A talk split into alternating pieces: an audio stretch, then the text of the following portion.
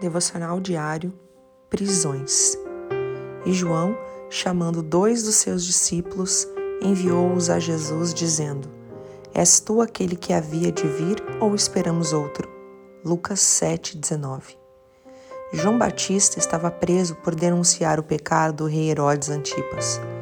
Ele tinha a missão de pregar o batismo do arrependimento para preparar o caminho do Senhor.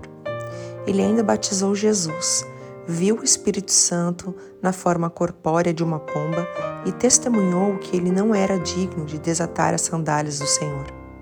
Mas por que ele teve dúvida?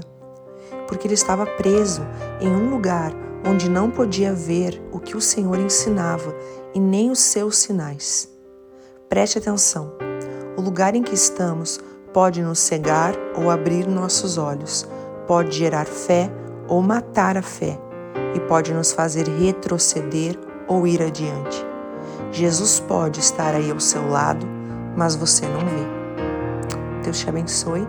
Pastora Ana Fruit Labs.